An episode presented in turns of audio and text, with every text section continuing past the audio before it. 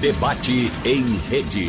Começando o debate, vamos trazer logo o senador GZ Martins, eh, advogado, jornalista, eh, história importante no rádio e na TV e nos jornais do Rio Grande do Sul.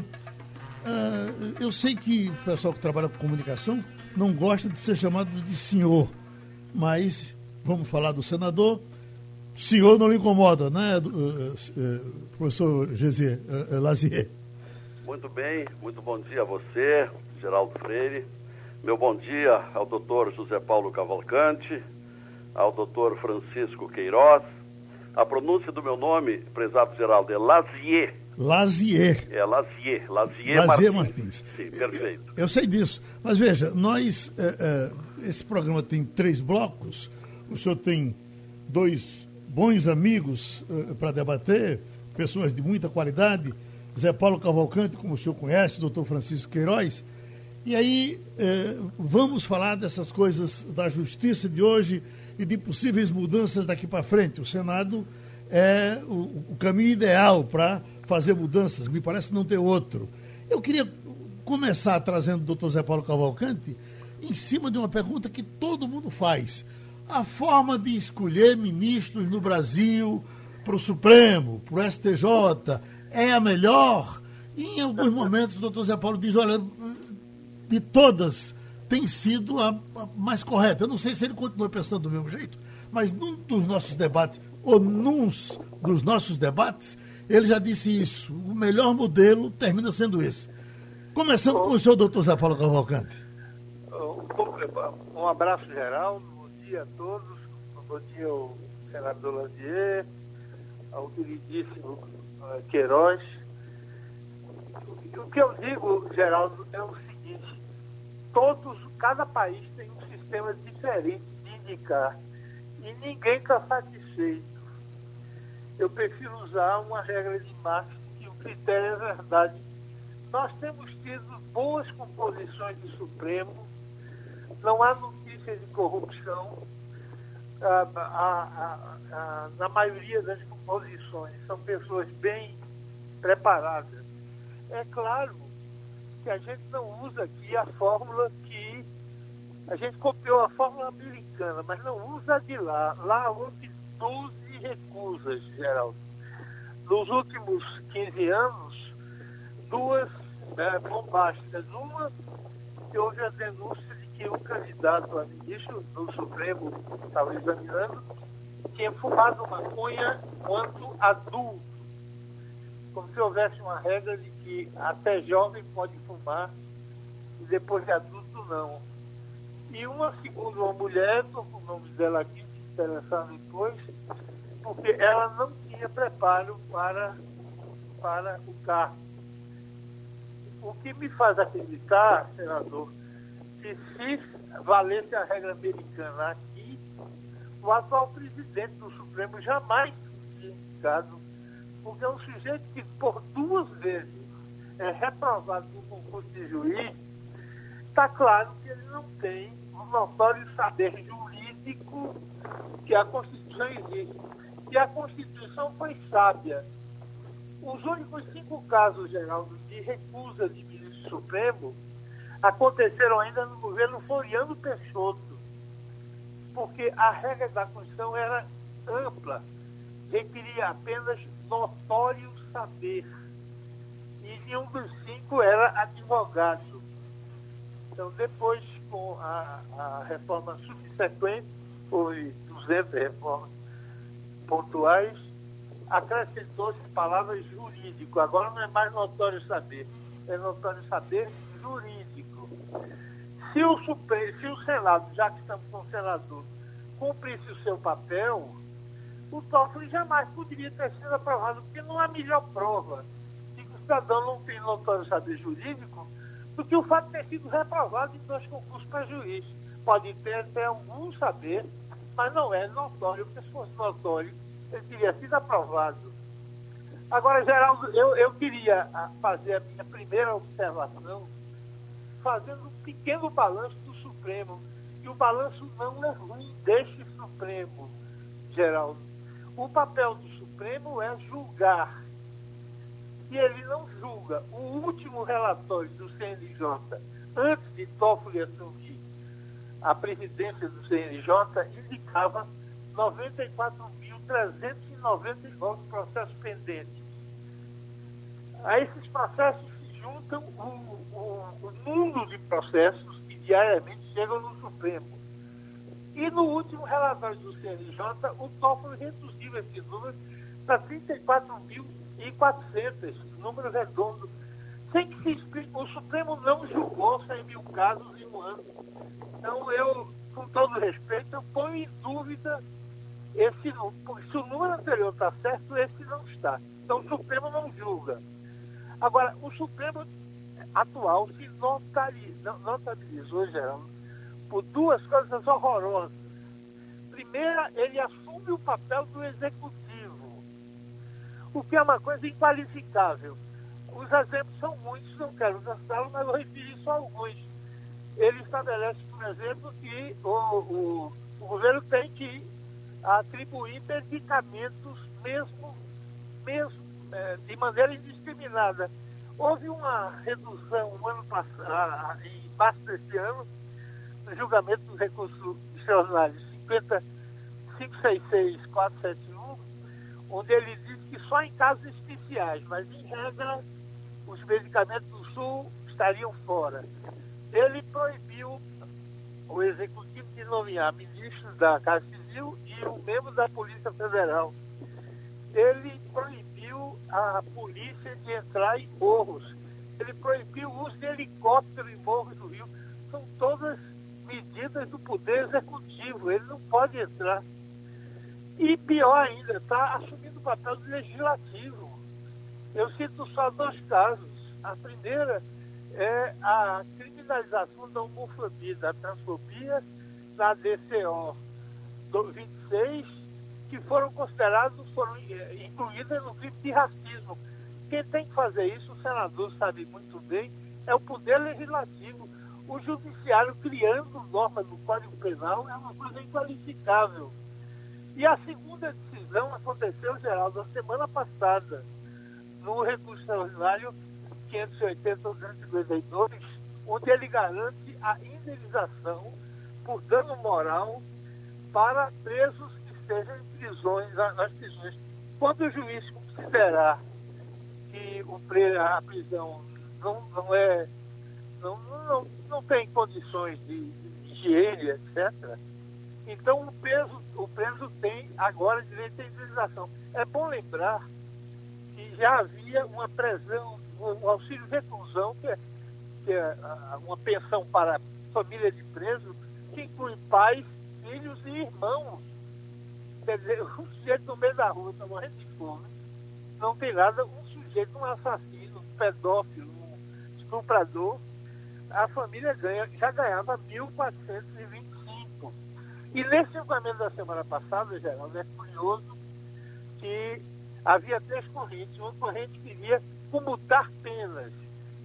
Se ele está condenado 20 anos por estupro e morte de alguém, como a prisão é desumana, você tem uma redução da pena, que para um dia para cada três presos, reduz a pena para 12 anos e ele está em 4 anos.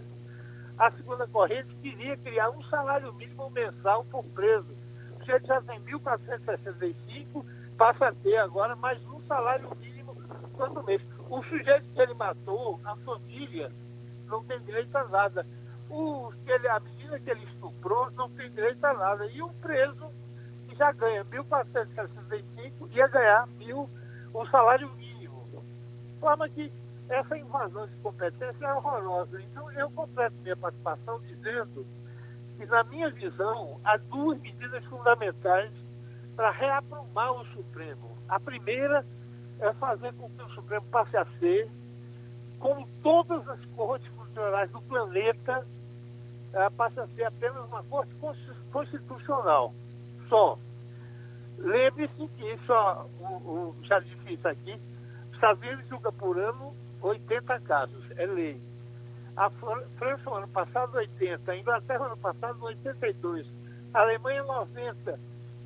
só o ministro Fachin julgou monocraticamente no ano passado 8.820. Então, a primeira coisa é tem que ser só uma Corte Constitucional. A última instância revisora do Judiciário não é mais, é, é o STJ. Né? É, a decisão de Prudente Moraes Urbana foi 20. A segunda medida, geral, é tem que acabar com decisão monocrática. O Supremo é um tribunal e tem que julgar como tribunal. De forma que essa coisa da decisão faz com que Alexandre de Moraes tenha reinstituído a censura no Brasil com o silêncio cúmplice da grande mídia e de boa parte da inteligência nacional, todo mundo calado, mas você tem a censura feita por um homem. Eu tenho dúvidas se essa decisão de censurar, tomada monocraticamente pelo ministro Alexandre Moraes, teria sido mantida se a decisão fosse coletiva dos 11 juízes. De forma que esse é meu breve resumo e recomendo recomendações do senador aí, que tanto brilha o estado de Rio Grande do Sul. Eu só espero que ele seja gremista. Seria uma decepção para mim que ele fosse um colorado. Mas tirando isso, um abraço de todos. Pronto, senador Lazier, é, é, Lazier Martins. O senhor é quem tem o chicote na mão, então a palavra volta para o senhor. Obrigado por essa prioridade. Em primeiro lugar, eu quero cumprimentar a Rádio Jornal por ter proposto esse tema. É um tema atualíssimo, relevantíssimo. Nunca na história do Brasil se discutiu tanto o Poder Judiciário e, preponderantemente, o Supremo Tribunal Federal sinal de que alguma coisa está errada. E eu diria são muitas coisas erradas. O, o desembargador José Paulo Cavalcante já antecipou a discussão, descrevendo aí várias medidas de usurpação de poderes, em que o Supremo, através de alguns poucos dos ministros, intervindo no Poder Executivo. Foi muito bom ter feito esse retrospecto. Faltou dizer é, e, e, e, e atacar aquele ilegal inquérito criado pelo ministro Toffoli em abril do ano passado e nomeando sem sorteio o ministro Alexandre de Moraes para investigar as pessoas que criticam ou ofendem o Supremo Tribunal Federal. Completamente inconstitucional, não tem fundamento legal, porque o ministro Alexandre de Moraes passou a investigar, processar e julgar, completamente irregular. Bom, a, a, minha primeira palavra com relação a essa participação é que eu, eu advoguei durante um bom tempo, advoguei durante uns 20 anos, mas nunca abandonei a, a comunicação social. Eu sou um profissional que vem da comunicação social, rádio, jornal e televisão. E durante esse tempo de rádio, jornal e televisão, eu fui sempre muito crítico ao modo como se indica os ministros do Supremo Tribunal Federal.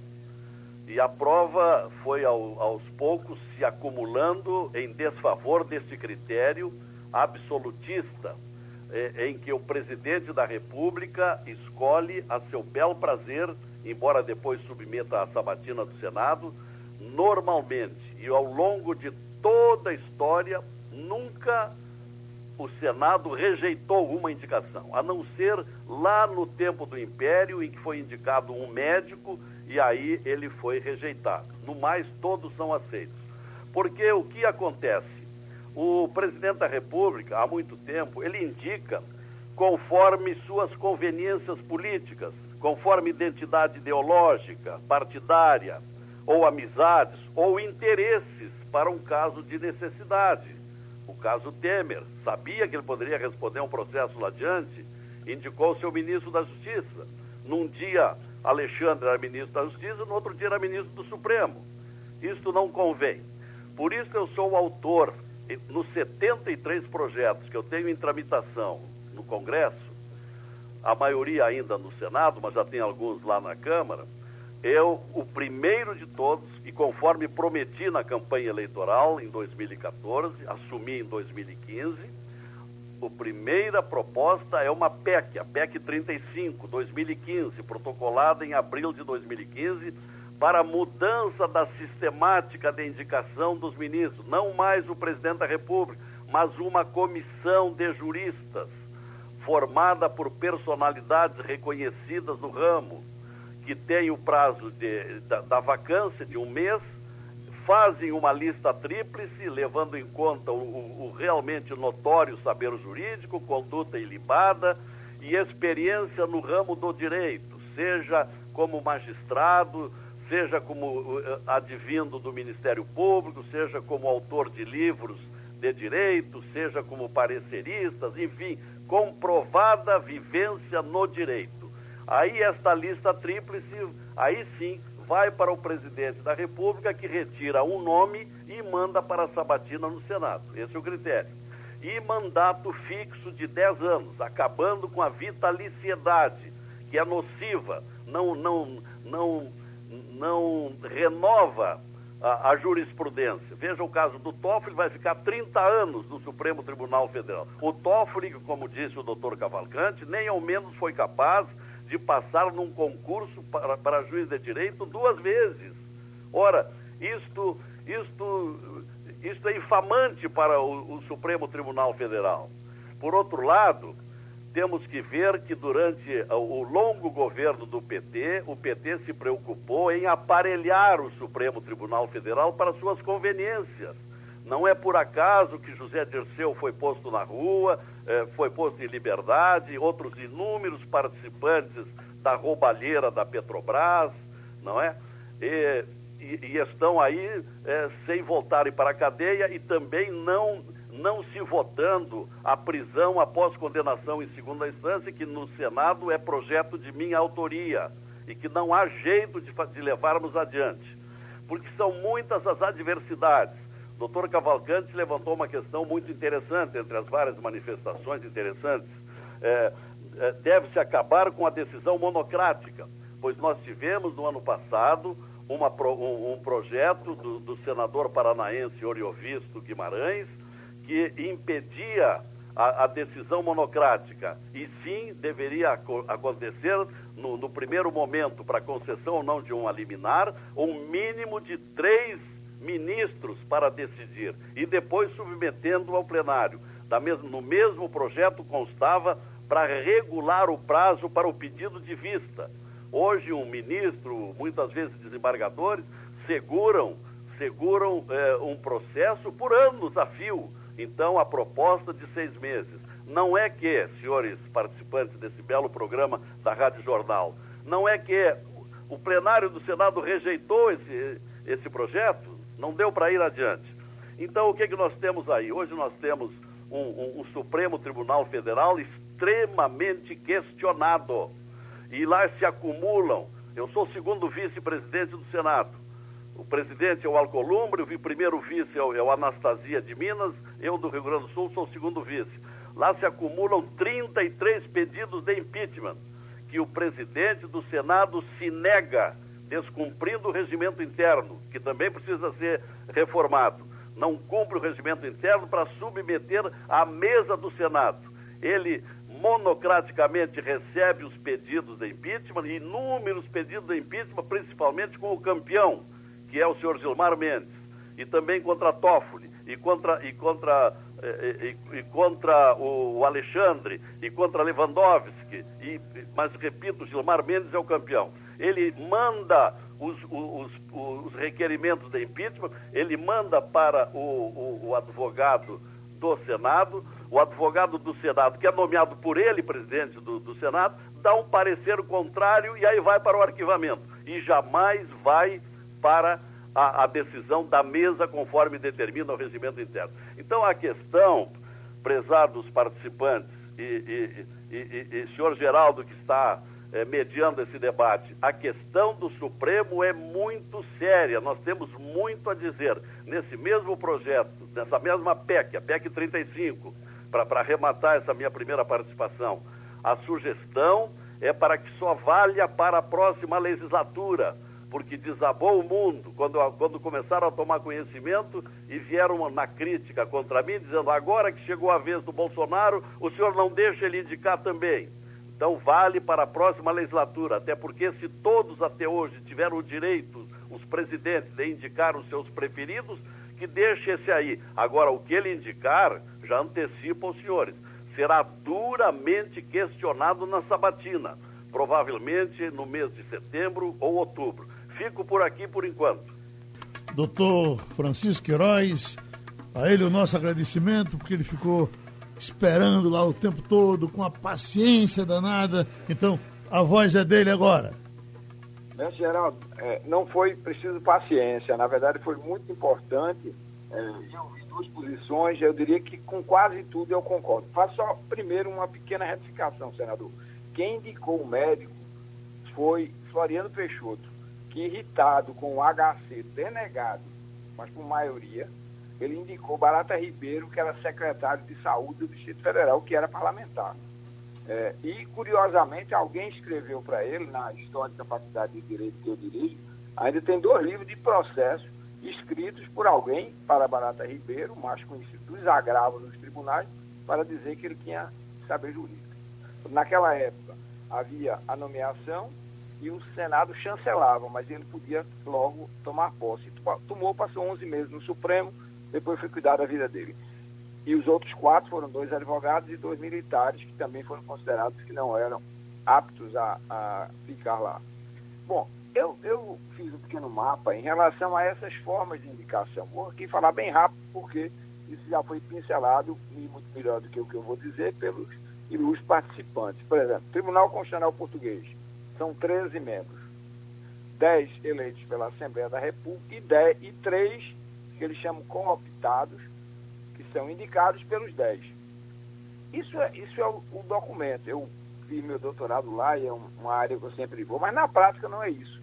Na prática, em Portugal, eles têm uma, uma praxe de que esses 10 são eleitos respeitadas as sugestões dos partidos de acordo com suas composições. Eu me lembro quando fazia o doutoramento lá em início dos anos 90, o PCP tinha 20% das é, das cadeiras na Assembleia. Aí ele tinha direito a duas indicações. E assim era.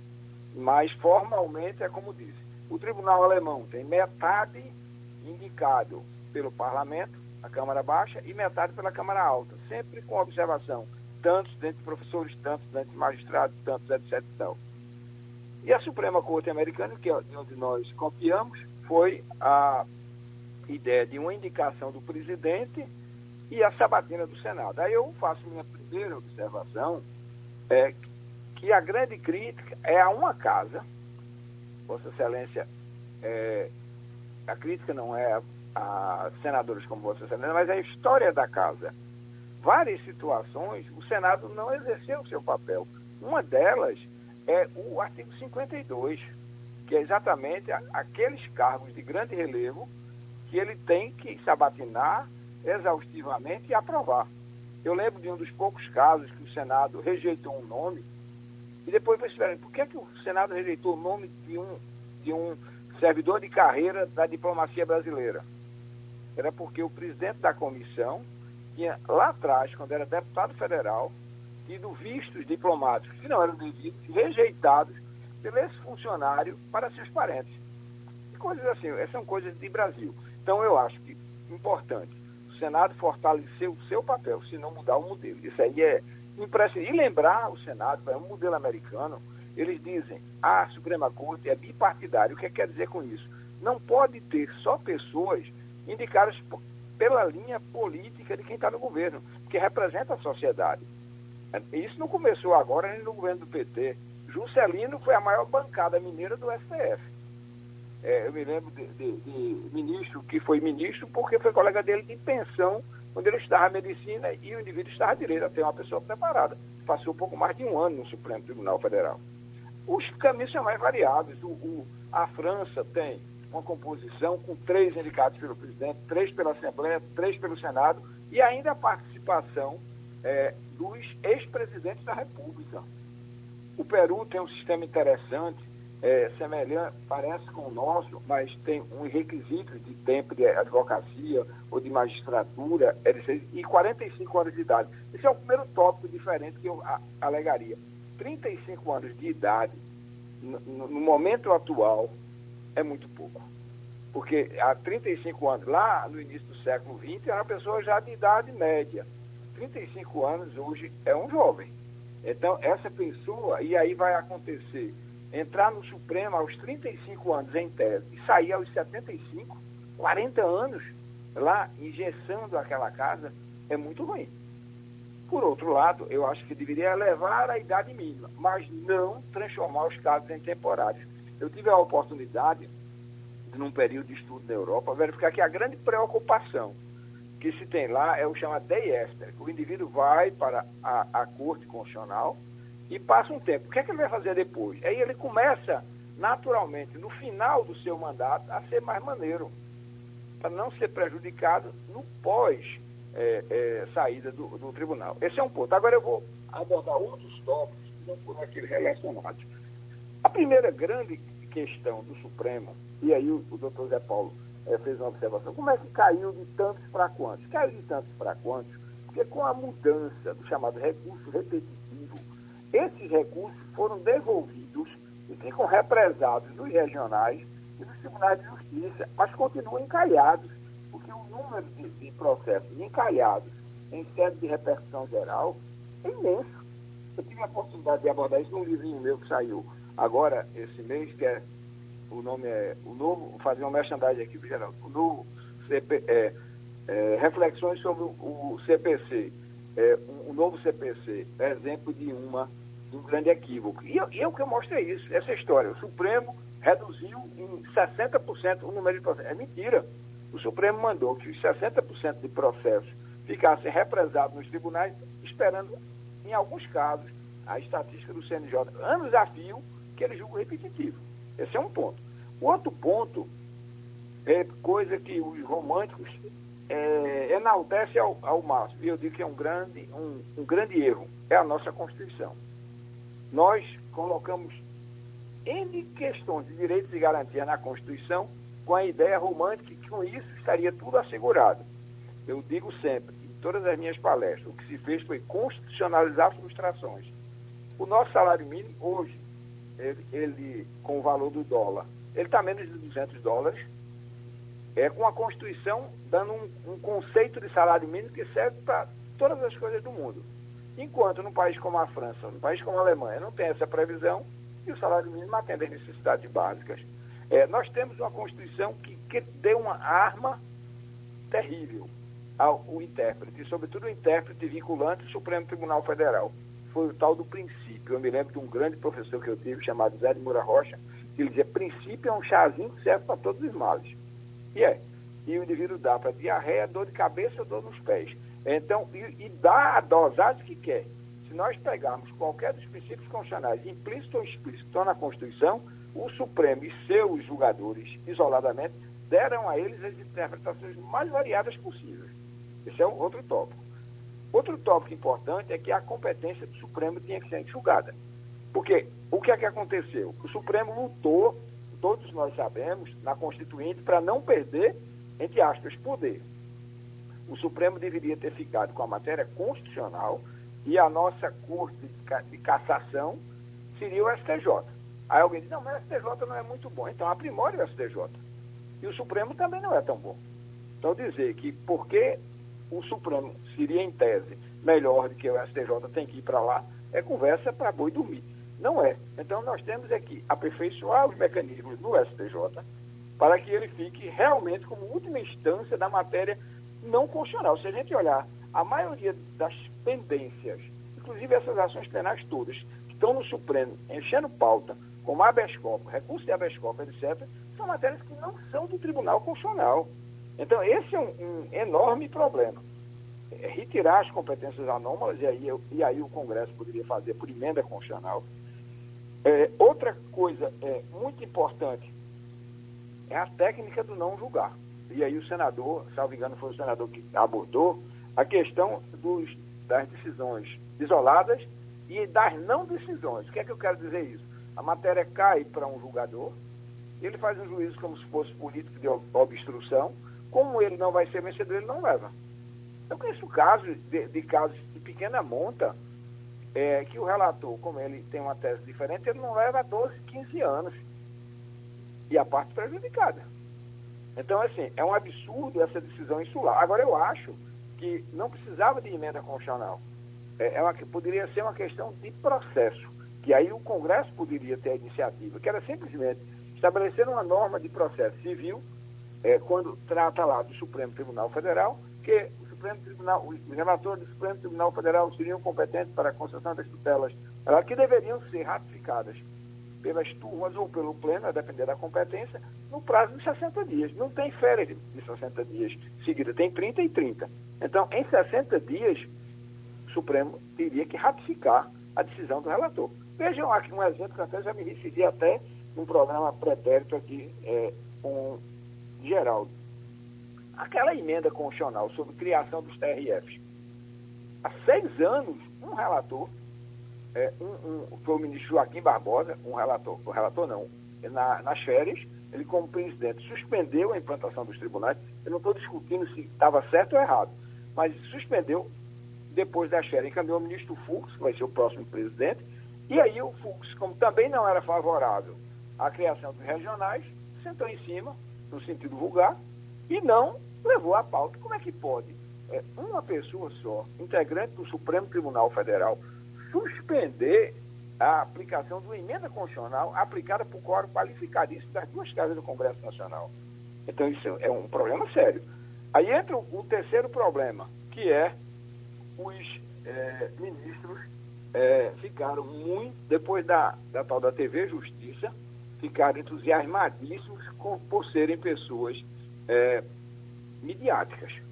E aí passaram a opinar sobre coisas é, antes, às vezes, de julgamento das matérias.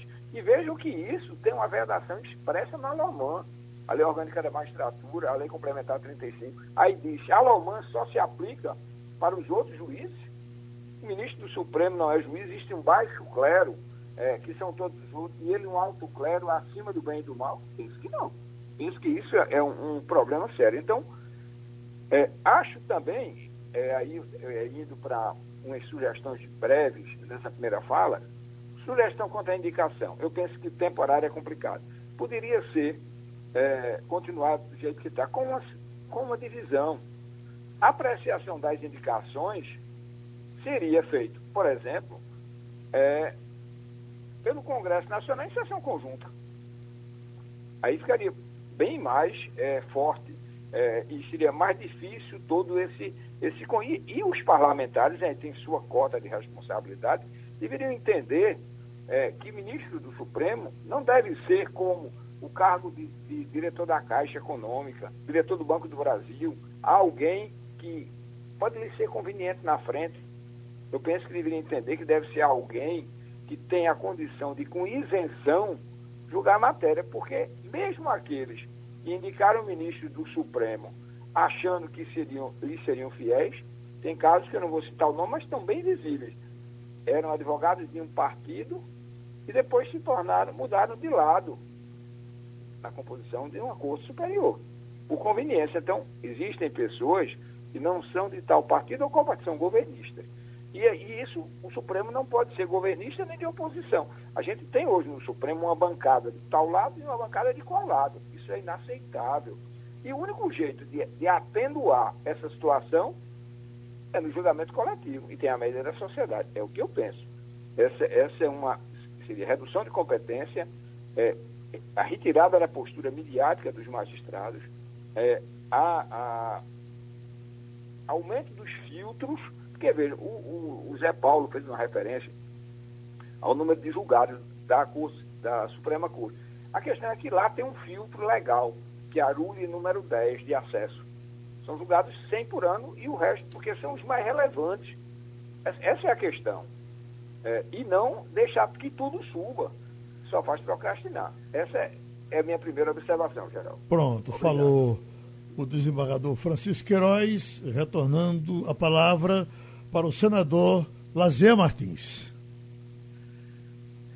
ser mais breve agora, porque o debate está muito interessante e de muito aprendizado. Gostei muito das considerações do Dr. Francisco, embora divirja com relação ao critério de escolha uh, de que seja o Congresso Nacional, as duas casas reunidas. Aí eu acho que poderia haver a predominância do partido mais forte para escolher um indicado, assim como hoje acontece com o Tribunal de Contas da União, cujo critério também não é bom, porque vários integrantes do TCU não têm experiência para aquela alta função que exercem. Eu, eu entendo que aquela, aquela velha definição de que o Supremo é um tribunal político, eu discordo. Eu entendo que o Supremo deve ser um, um tribunal jurídico, pode ser político, mas não preponderante, preponderante político, como tem sido por várias decisões bem conhecidas. Entendo que ninguém está mais preparado para exercer a, a, a, função judicante do que o operador do direito, em, em especial os respeitados juristas que o Brasil tem e que Pernambuco tem e que tem tradição também. Bom, uh, a, a, discussão, prezado Geraldo, ficou bastante variada, com inúmeros aspectos, avançou-se muito sobre o Supremo Tribunal Federal, inclusive sobre a hipótese de se tornar uma corte constitucional, o que eu concordo, mas por enquanto eu acho que é um sonho. Não há, não há disponibilidade de votos para transformar em, em corte eh, constitucional. É, porque eu concordo que a competência tem que ser mais enxugada, como disse o doutor Francisco. Mas o, o, os parlamentares do Supremo eh, e, e, os próprios ministros do Supremo relutam eh, em, em abrir mão das atribuições que receberam. Então há muita coisa para modificar. O que eu acho mais urgente é a situação atual. A situação atual em que o Supremo vem, vem alcançando um descrédito preocupante por parte dos brasileiros, exatamente por uma série de medidas. Nós, nós estamos vindo de um processo que foi o mais vitorioso na história do Brasil em termos de combate à corrupção, que é a Operação Lava Jato. Só que a Lava Jato vinha muito bem até que chegou nos políticos. Aí quando chegou nos políticos, emperrou. E hoje o que, que nós vemos? não, não andam, não avançam. No, no, no, outro dia, até falando com a, com a vice-procuradora da República, uh, eu disse para ela, mas e, e, por que, que vocês não, não agilizam? Não, nós estamos tentando fazer, mas tem havido dificuldades.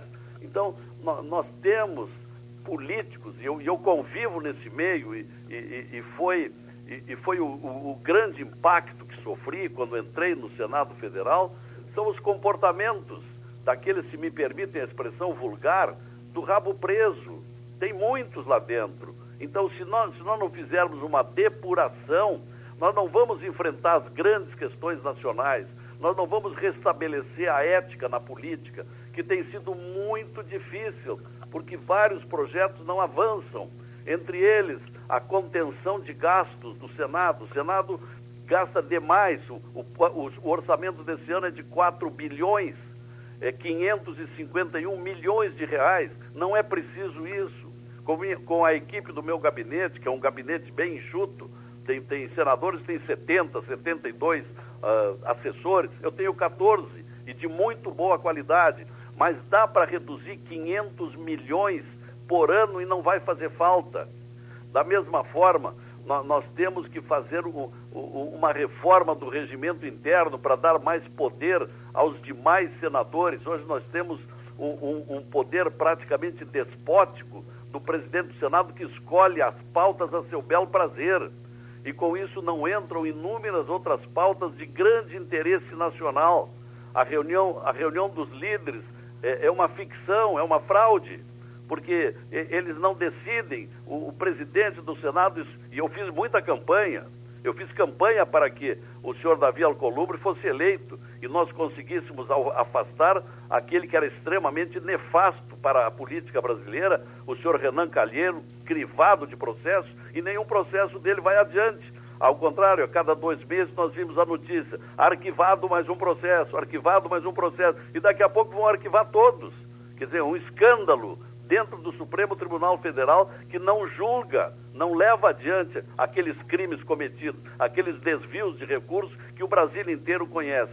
Então, prezados desembargadores e meu prezado mediador eh, Geraldo Freire, muita coisa por fazer. Agora, os, os, Senado Federal tem um papel relevante que não consegue levar adiante pelas dificuldades que tem atualmente com o presidente que nós temos, que não deixa mexer em nada.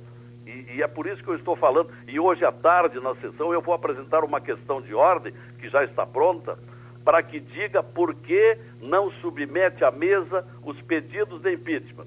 E na medida em que ele negar essa, essa questão de ordem, ou simplesmente levar o, passar o tempo e não responder, um outro senador, um senador cearense, está com a medida pronta que é uma questão de prevaricação contra o presidente do Senado.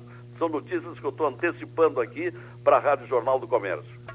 Doutor Zé Paulo, só uma coisinha que eu fico doido para dizer.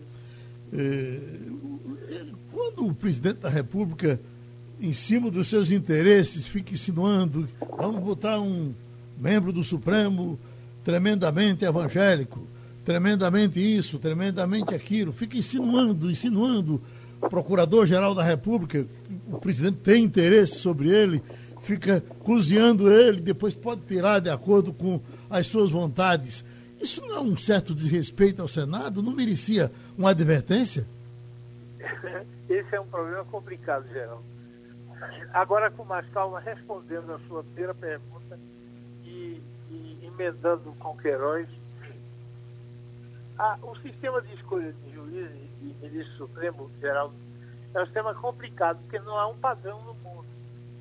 Dos países que eu conheço, o pior é a Índia. A Índia, eles são indicados por um colégio composto pelo presidente do Senado e pelos quatro ah, ministros mais antigos. Quer dizer, é uma pequena corporação que escolhe. Em alguns países, a Alemanha, por exemplo, o Francisco já disse, é metade ele pela, pela Bundestag, que é a Câmara, e a outra metade pelo Bundesrat, que é o Senado.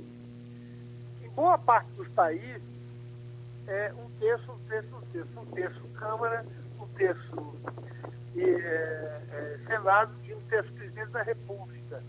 Aqui estou me referindo à França, estou me referindo à Itália, estou me referindo a França. A França tem, além dos, do o texto desse texto, o Francisco lembrou bem, os ex-presidentes são membros do Supremo, pode não ter nenhuma formação jurídica. A, a, a maioria dos países, entretanto, usa o sistema brasileiro, que é o americano. Indica-se um nome e o Senado confira, confirma ou não a, a, a sugestão do senador é uma sugestão na qual eu não acredito, porque essa comissão jurista acaba batendo na OAB, aí é a sagração do corporativismo. O melhor sistema jurídico do mundo, avaliado por estatística, é o, da, é o do Canadá, por uma razão numérica, 80 e, 80 98,4% das decisões do primeiro grau são mantidas. No primeiro grau, fica no primeiro grau. 0,8% vai para a Corte, o Tribunal Nacional mais amplo, e, e quase nada vai para o Supremo. Mas você não pode usar esse sistema, porque é o melhor do mundo, por uma razão objetiva, cultural. Quem escolhe é, juízes e ministros na, do Canadá é o parlamento. Você já pensou, Geraldo, se tiver o parlamento que indicar um Caruaru, de Fazenda Nova, de Serra Talhada, duvido que seja escolhido um bom jurista. Os deputados que têm interesse na área vão fazer suas, suas, suas seus lobbies. Aí chegamos no Supremo, o senador tem toda a razão Supremo Geral tem 2.450 funcionários, tem 194 recepcionistas. Para 11 ministros, tem 194, tem 19 jornalistas, não se sabe para quê, tem 12 auxiliares de desenvolvimento infantil, tem marceneiro, tem gente de todo tipo, servente, de forma que você tem um custo proibitivo e feito isso. De forma que o, o eu penso que está chegando a hora que a gente vai, em algum momento, vai, vai, vai ter que debruçar isso. Ah, o sistema criou alguns filtros para diminuir o número de processos, que é a repetição geral. Para você ter uma ideia em número geral, de cada 100 recursos do STJ para subir ao Supremo, 94 ficam nas mãos do vice-presidente, que é quem decide o que sobe ou não. Dos poucos dos que chegam no Supremo, 94% não são aceitos, que falta a eles repressão geral. E não está funcionando. De forma que eu penso que se esse debate deve levar a alguma conclusão, é que chegou a hora de converter a, a Corte Brasileira na Corte como todas as Cortes Constitucionais do mundo, ela é só Corte Constitucional e sem decisão monetária. Porque nenhum desses países que eu referi, juiz sozinho coisa nenhuma. Então tem que ser uma corte que todo mundo julgue, aqui que a corte julgue como corte, e não como, como cada juiz fazendo por, por, por você. E minha última palavra, Geraldo, é que o que eu espero do próximo ministro Supremo, eu estou pouco me importando com o fato dele ser evangélico ou não evangélico. Eu só acho que uma coisa é importante. O próximo ministro tem que ser a favor da prisão em segunda instância. Essa aqui é a questão central. Por que isso? Porque a ONU tem 193 países. Em 190 países, as decisões são quase todas de primeiro grau. Quando são primeiro, são segundo grau. Há dois países em que umas poucas ações sobem do segundo grau para a Corte Constitucional. O que se chama Corte de Cassação. É Itália e Portugal. Algumas, nós, a regra do mundo é, é primeira e segunda instância, nós já somos quatro e com jurisdição vamos para cinco instâncias. O senador falou no Renan Calheiro que o Congresso tem que o Senado tem arquivado. Porque todas as ações prescrevem. A prescrição é outra, é outra coisa. É pena que o projeto de Moro não tenha sido, o pacote de não tenha sido aprovado pelo Congresso nesse ponto. Ele disse quando chegou no tribunal acabou a prescrição. Mas nada, continua e o Renan Calheiros, que tinha 18 ações, já 12 foram consideradas prescritas. O senador tem toda a razão. Daqui a pouco as outras oito vão prescrever também e esse cidadão não vai ser julgado nunca. De forma que eu acho que nós temos um bom sistema, que é o sistema que se usa no mundo todo. O, historicamente, o Supremo é composto de pessoas confiáveis, pessoas corretas e preparadas. A regra do Queiroz, eu, eu admiro a ela sem, com, com entusiasmo. 35 anos é muito pouco hoje. O Oswaldo Cruz, Geraldo, morreu com 44 anos, era um velhinho. Então, 35 já era perto do fim da vida. Está na hora de subir a idade e a gente, e a gente fazer um Supremo mais com nossa cara. Onde as pessoas possam andar. O ministro Supremo dos Estados Unidos chama-se Justice, para diferenciar do Judge, diferenciado do Judge, só dá duas entrevistas na vida. A primeira quando assume, a segunda quando se aposenta. Aqui o ministro Gilmar, já que se falou dele, teve a coragem de propor ao, ao Senado uma emenda parlamentarista. Não podia fazer isso, até porque ele pode dar no Supremo, ele pode julgar. Não faz isso e não acontece. Isso é caso para impeachment. Faz isso não acontece nada, de forma que eu, eu penso que chegou a hora de a gente estabelecer que o Supremo seja só uma corte constitucional. Essa é a minha mensagem final.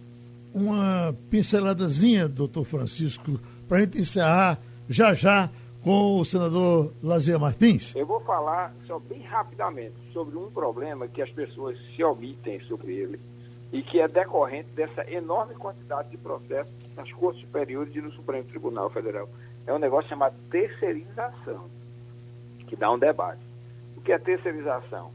É todo, todo o voto, é, o que é feito, é feito pela assessoria, com todos os riscos que isso pode ter. O ministro, ele assina. E hoje, com, com assinatura eletrônica, às vezes nem assina. Então, assim, eu penso que a, o enxugar é, dos processos do Supremo levaria a que os, os, ministros, eles, em trabalho pessoal, personalístico, que eles é que foram considerados notórios, saber, eles passassem a eles julgarem mais e não serem os meros speakers lá na, no plenário da corte sobre o que foi feito para que ele apresentasse. É só isso aí. Prazer enorme do senador, só o conhecia é, mais à distância, gostei demais. E o meu amigo Zé Paulo também, um enorme abraço e a você também, Geraldo. Senador Lazer, três minutos para o senhor, já com o nosso maior agradecimento e a esperança de contar com o senhor outras vezes aqui. Sempre às ordens. Bom, o agradecimento é meu, Geraldo. Eu gostei muito do programa, louvo essa proposta da Rádio Jornal do Comércio, aliás, uma das rádios mais tradicionais do Brasil. Aprendi a admirar a Rádio Jornal do Comércio ao longo do tempo.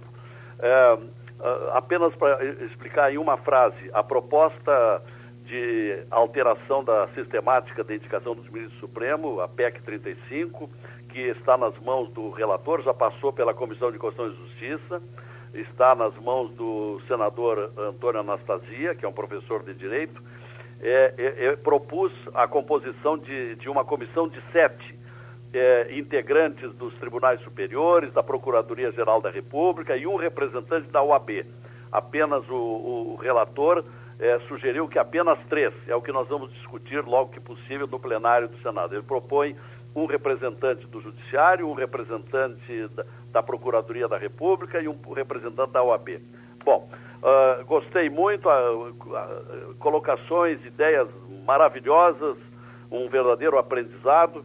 E arremato respondendo aquela pergunta para amenizar o debate lá do começo do programa, do, do desembargador José Paulo, e que preferia que eu fosse gremista. Eu quero dizer a ele que eu não sei se é torcedor do esporte, do Náutico ou do Santa Cruz. Ele é náutico. É náutico. É, Agora, eu engraçado, quero... tem as cores do Internacional quase aqui, né? Eu sei, eu conheço. É, eu sou torcedor do líder do Campeonato Brasileiro, que joga amanhã contra o Palmeiras, e aqui em Porto Alegre, de onde estou falando, vou torcer amanhã pelo clube pernambucano. Muito obrigado pela, pela oportunidade de convivência tão proveitosa como esta no debate de hoje, Geraldo. Muito obrigado. Tivemos, portanto, o senador Lazier Martins, do Rio Grande do Sul, participando aqui com a gente. O doutor José Paulo Cavalcante Filho e o doutor Francisco Queiroz, muito obrigado. E o programa é repetido amanhã, às três e meia da madrugada. Sugestão ou comentário sobre o programa que você acaba de ouvir, envie para o e-mail ouvinte@radiojornal.com.br ou para o endereço Rua do Lima 250, Santo Amaro, Recife, Pernambuco.